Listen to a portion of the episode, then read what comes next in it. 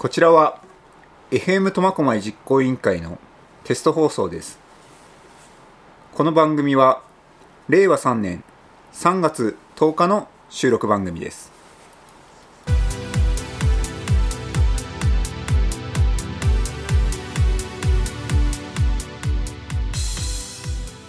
皆さんいかがお過ごしでしょうか？MC コミカルです。最近の MC はちょっと固定されてきてモミーコミカルモミーとなってきているのですが皆さん大丈夫ですか？飽きてこないですか？私は毎回楽しみながら放送をしているのですが皆さんに飽きられるのではとちょっと心配です。が最近ちょっと私のファンもいることを耳にしたりします。本当かな？早く苫小牧に実際の放送局が立ち上がるようもう3月末ですし開局活動へのギアを上げていきたいです。この収録は実行委員会主催のラジオパーソナリティ番組作成講座が行われる前なのですがいよいよ4月4日ですね。第4回目のパーソナリティ講座が行われます。この講座を受けるとテスト放送内はもちろん実際に局が立ち上がってからも自分で番組が持てます。改めて簡単に何のための講座か説明しますと一番大事なことコミュニティラジオの特性趣旨を理解してもらうことと基本的な番組の作り方言葉を発するときに気をつけることなどを学んでもらいます。今回行われる講座の参加者は現時点で8名来ております。まだ空きはありますが会場の都合上今回は20名限定となっておりますので興味のある方はお早めにです。詳しくは FM 苫小牧実行委員会のホームページや Facebook をご覧ください。お問い合わせフォームから申し込みができます。さて今日のテーマですが本日もゲストを迎えての番組です。本当最近ゲストさんが来てくれます。ありがたいです。こちらもやる気が出ます。苫小牧の情報やあなたの知らない世界の話をたくさんお伝えしていきたいです。皆さん e スポーツってご存知ですか？私も名前自体は聞いたことあるのですが実際どういったものなのか興味ないですか？いやなくても一緒に聞いて自分の世界を広げていきましょう。今日は e スポーツを中心に番組をお届けしたいと思います。本日のゲストをご紹介します。苫小牧ゲームバーファミリア店主山田俊さんです。山田さんよろしくお願いします。お願いします。はい元気ですね山田さん。ありがとうございます。早速ですねあの、はい。山田さんのプロフィールをご紹介していきたいと思うんですけども山田さんの出身地はどちらですか？え生まれも育ちも苫小牧です。お苫小牧生まれ苫小牧育ちということで住んでた場所はどの辺りなんですかね？住んでたところはあの臼野沢町に住んでました。おはい、はい。あの昔でいう CI 団地ですね。そうですね。はい、あの私の実家もですね豊川町なんですよ、まあ、今はあの西側の方に住んでるんですけども、はいはい。あの父と母は豊川町に住んでまして、はい、僕は豊川町で幼少期過ごしたんですけどもということはあれですね山田さんは豊川小学校はい豊川小学校出身です。あ私と同じ小学校ということですね。はい、はい、そしてそのまま京北中学校へ。はい京北中学校でございます、ね。はい今あの京北中学校改装されてなんかすごいちっちゃくなったの知ってますか？ああはいこの間通った時にすごい校舎綺麗になってるなと思って。僕たちが通ってた時は全然まだコークスストーブでしたからね。冬になったらあの缶を持ってあ小屋に行きコークスをくべる。はい。京北中ってあれ新校舎と旧校舎ってあったんですよねへえ、はい、はいはいはいちょっとあのうんとね西側の方が新校舎で、えー東側の方が旧校舎ってなったんですけどもはい。コークスストーブがあるということは山田さんは旧校舎だったわけですねきっとね。そうですね。うんうんうんはい、えー懐かしい。僕もあのコークスストーブでしたね。はい。そんなちょっと京北中についての話題だったんですけども、はい。えーお次なんですけども山田さんの最近の趣味は何でしょう？趣味はもっぱらゲームです。はゲームだけじゃないですね。ゲームとアニメを、あのー休日は交互に楽しんでる感じですね。はい。まさにあの今日のテーマのためにお呼びした感じなんですけども。ありがとうございます。ゲームがはい趣味ということで、その辺は後ほどゆっくりお話聞きたいと思うんですけども。今アニメも好きだよっていう話あったんですけども、はい。最近好きなアニメとかありますか？最近やはり巷ではその呪術廻戦ですね。あはい、はい、僕はあのその内容を呪術廻戦全く知らないんですけども簡単に言うとどういった漫画なんでしょうか？主人公が悪い怨霊をやっつける。うんはい。というふうになってますね。とても簡潔にありがとうございます、ざっくりとざっくりと言うと。そうですね。はい。その音量っていうのは何ですか？こう具現化されてるっていうか。そうなんです具現化されてて、はい。それもやっぱり見える人と見えない人がいるんですけど、はい。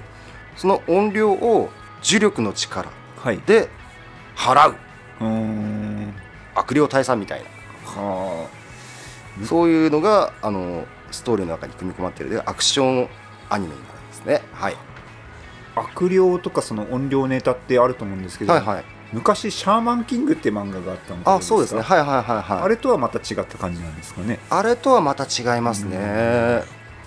キャラクター一人一人がすごい個性があって、はいそのキャラクター一人一人にも結構スポットを当てながら、うんあのストーリーが進んでいく感じがあの最近のアニメは結構多いんですけどはい。そのひ一人一人にスポットを当てることによってやっぱそのキャラクターのファンがすごいつくんですよね。ん多分あの「鬼滅の刃」なんかも、はい。あの一人一人のキャラクターのはい。シーンが結構多くて、はい。それで多分脇役のキャラクターたちがすごいグッと引き立てられて、はいそれで人気が出た部分がでかいと思うんですよね、うんうんうんなのでキャラクターランキングとかも「はい鬼滅の刃」って実は主人公全然1位取れないんですよ他のキャラクターの方が人気ありすぎちゃって、うんうんはいはいはい。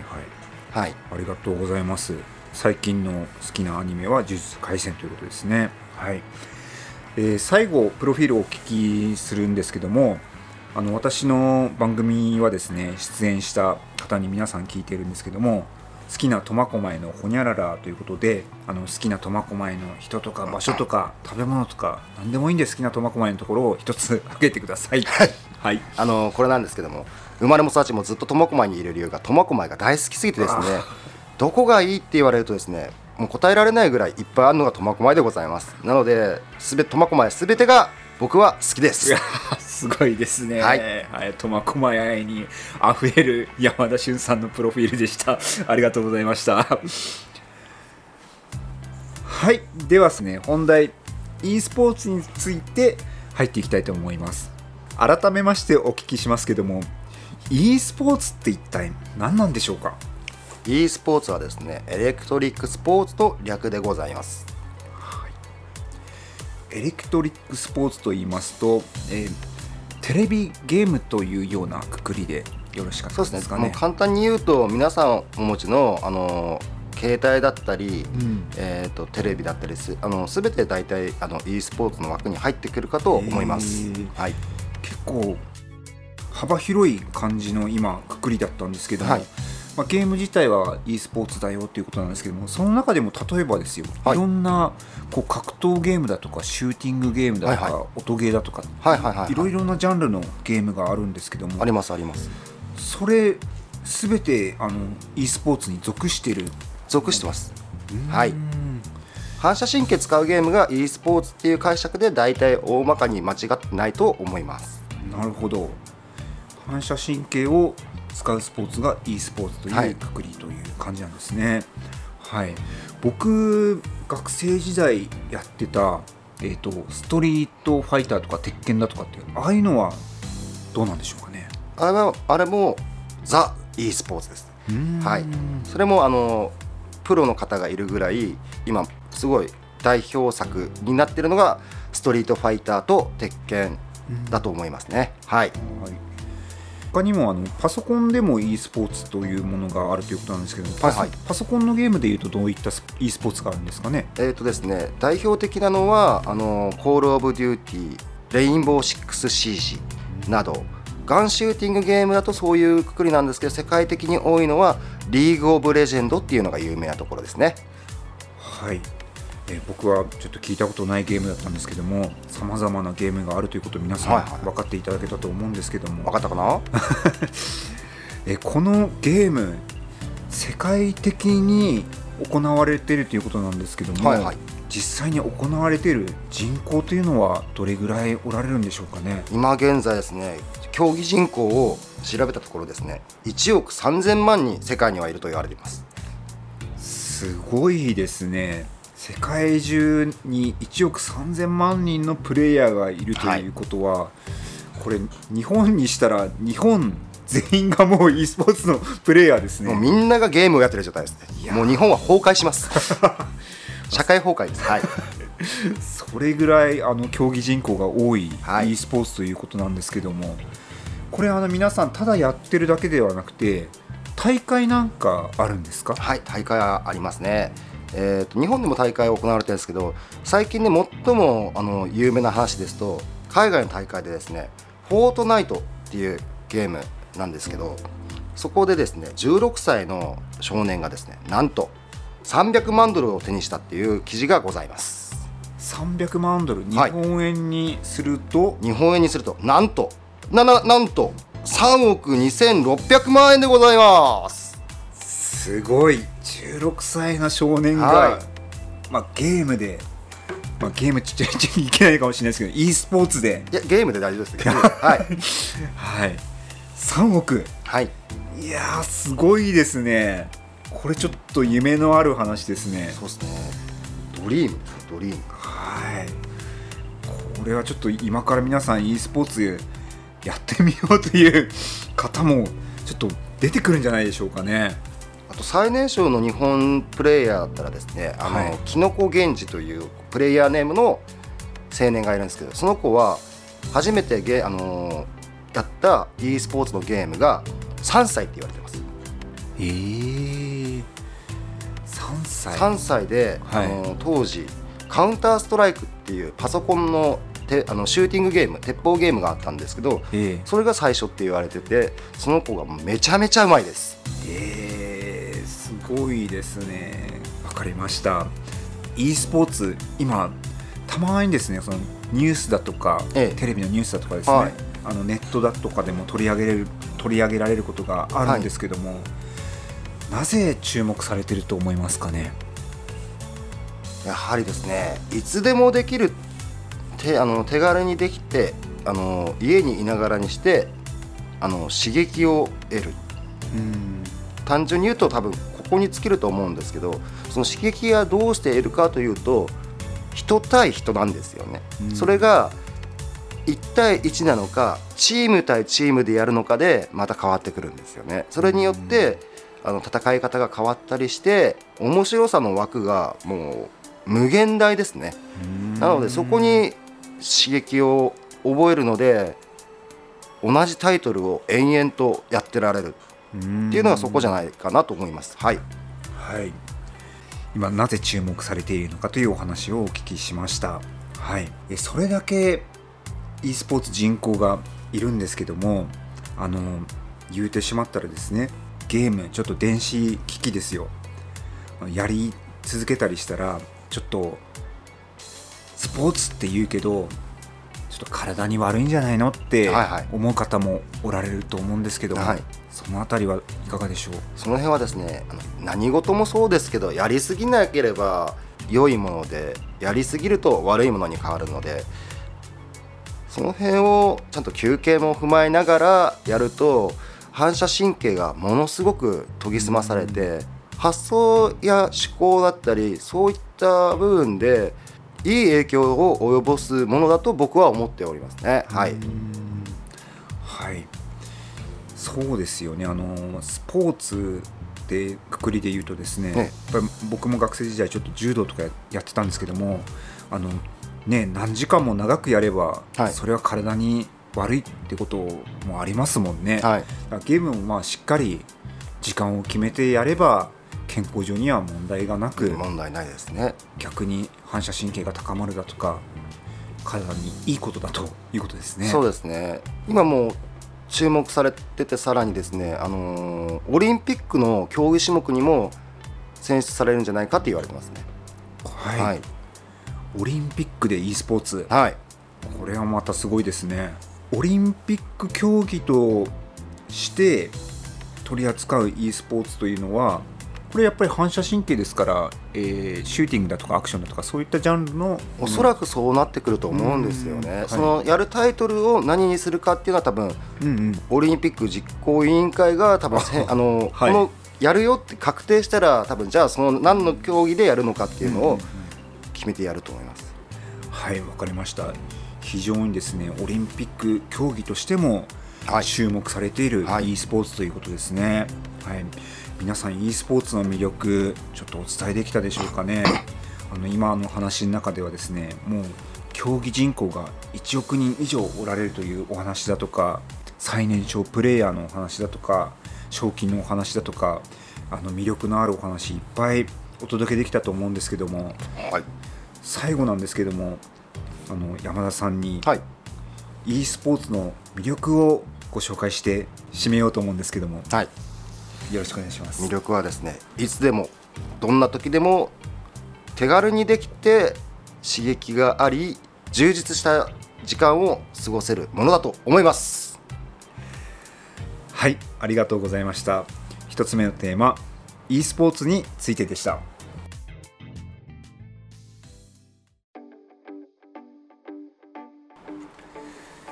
さあ前半は e スポーツについてお伝えしたんですけどもそんな e スポーツができる山田さんのお店はい、ファミリアについてご紹介したいと思います。ありがとうございます。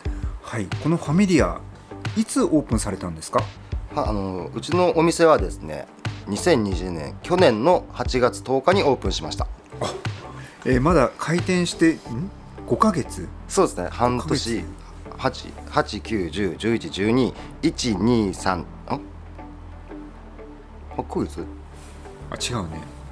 一一二89101112121213八ヶ月だ。8ヶ月ですね。はい。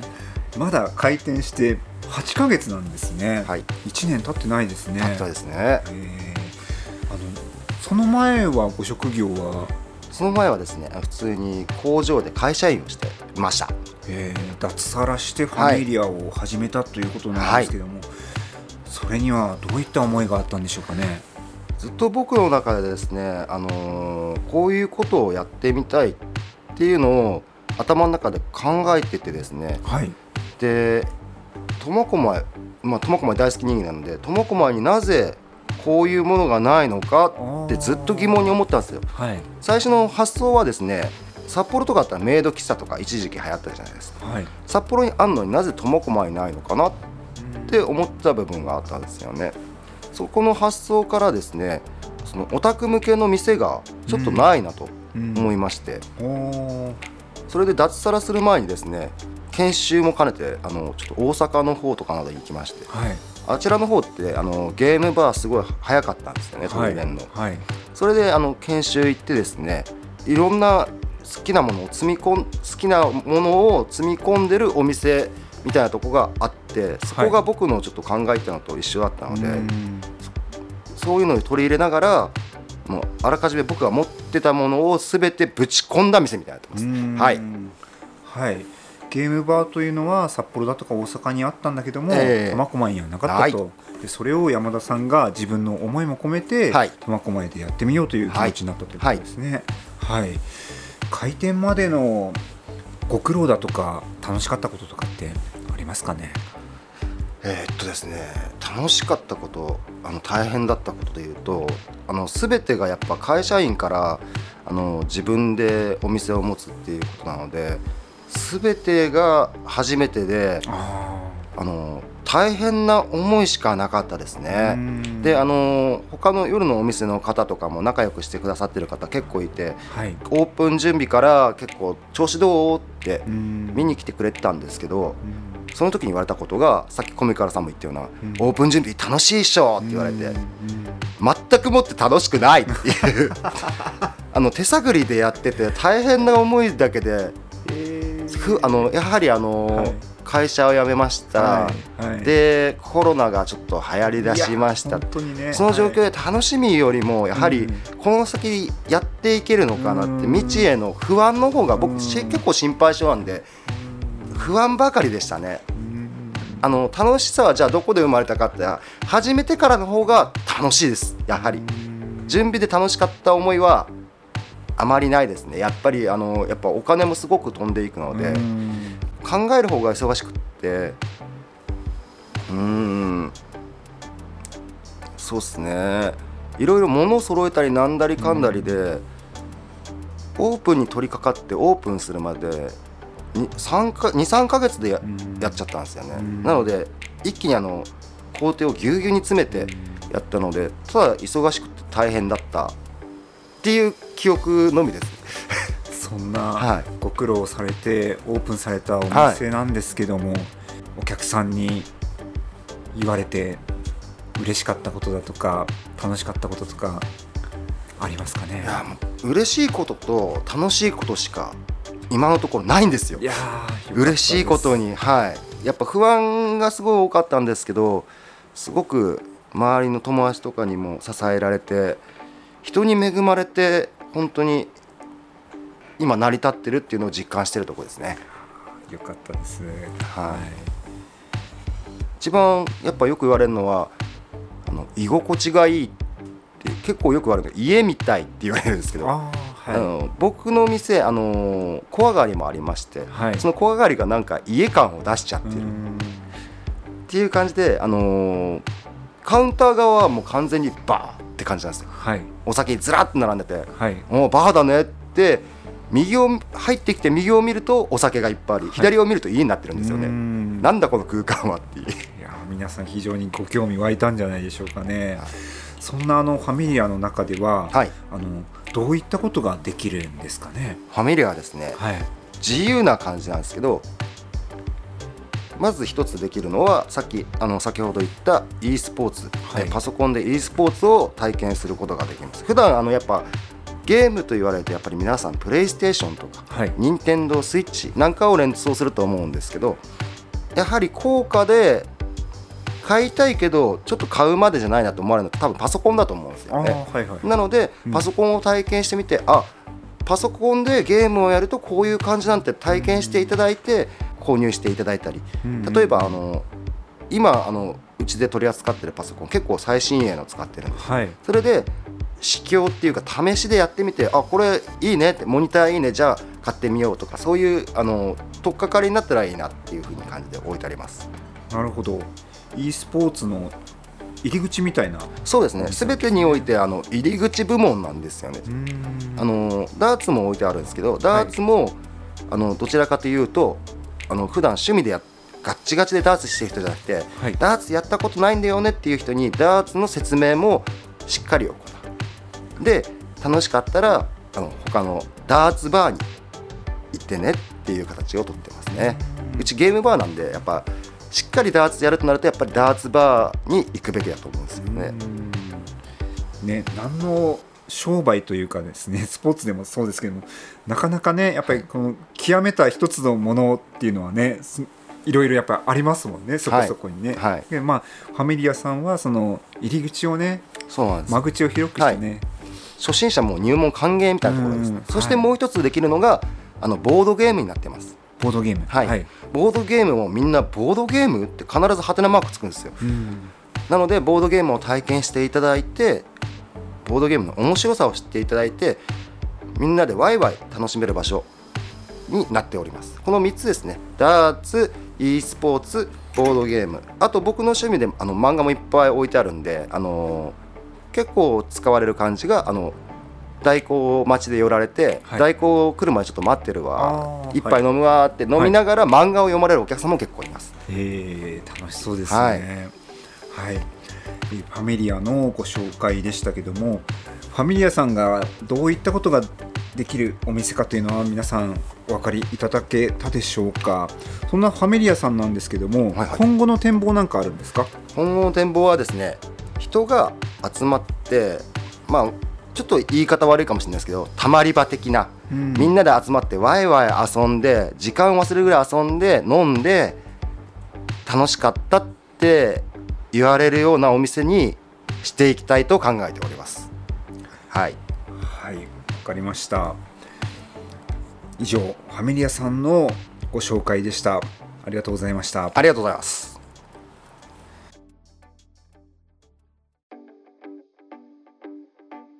番組最後になるんですけども山田さんの方から何かお知らせだとか告知等あればよろしくお願いします。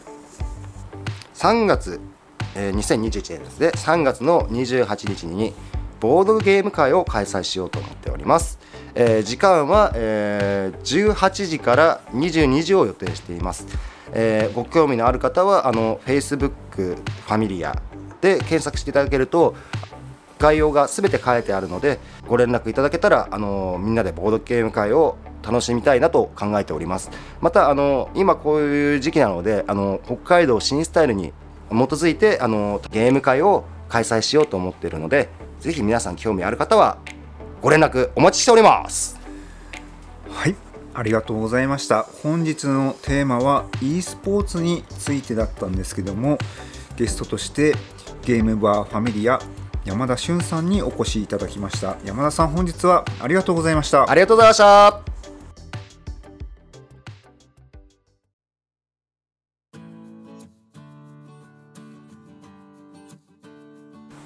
はい皆さんいかがだったでしょうか？e スポーツの世界すごかったですね。語彙力ないですね。はい、えー、今後も FM 苫小牧テスト放送ではいろいろな情報を皆さんにお届けしていきたいと思います。今日の放送はここまでです。最後までお聴きいただきありがとうございました。それではまた次回。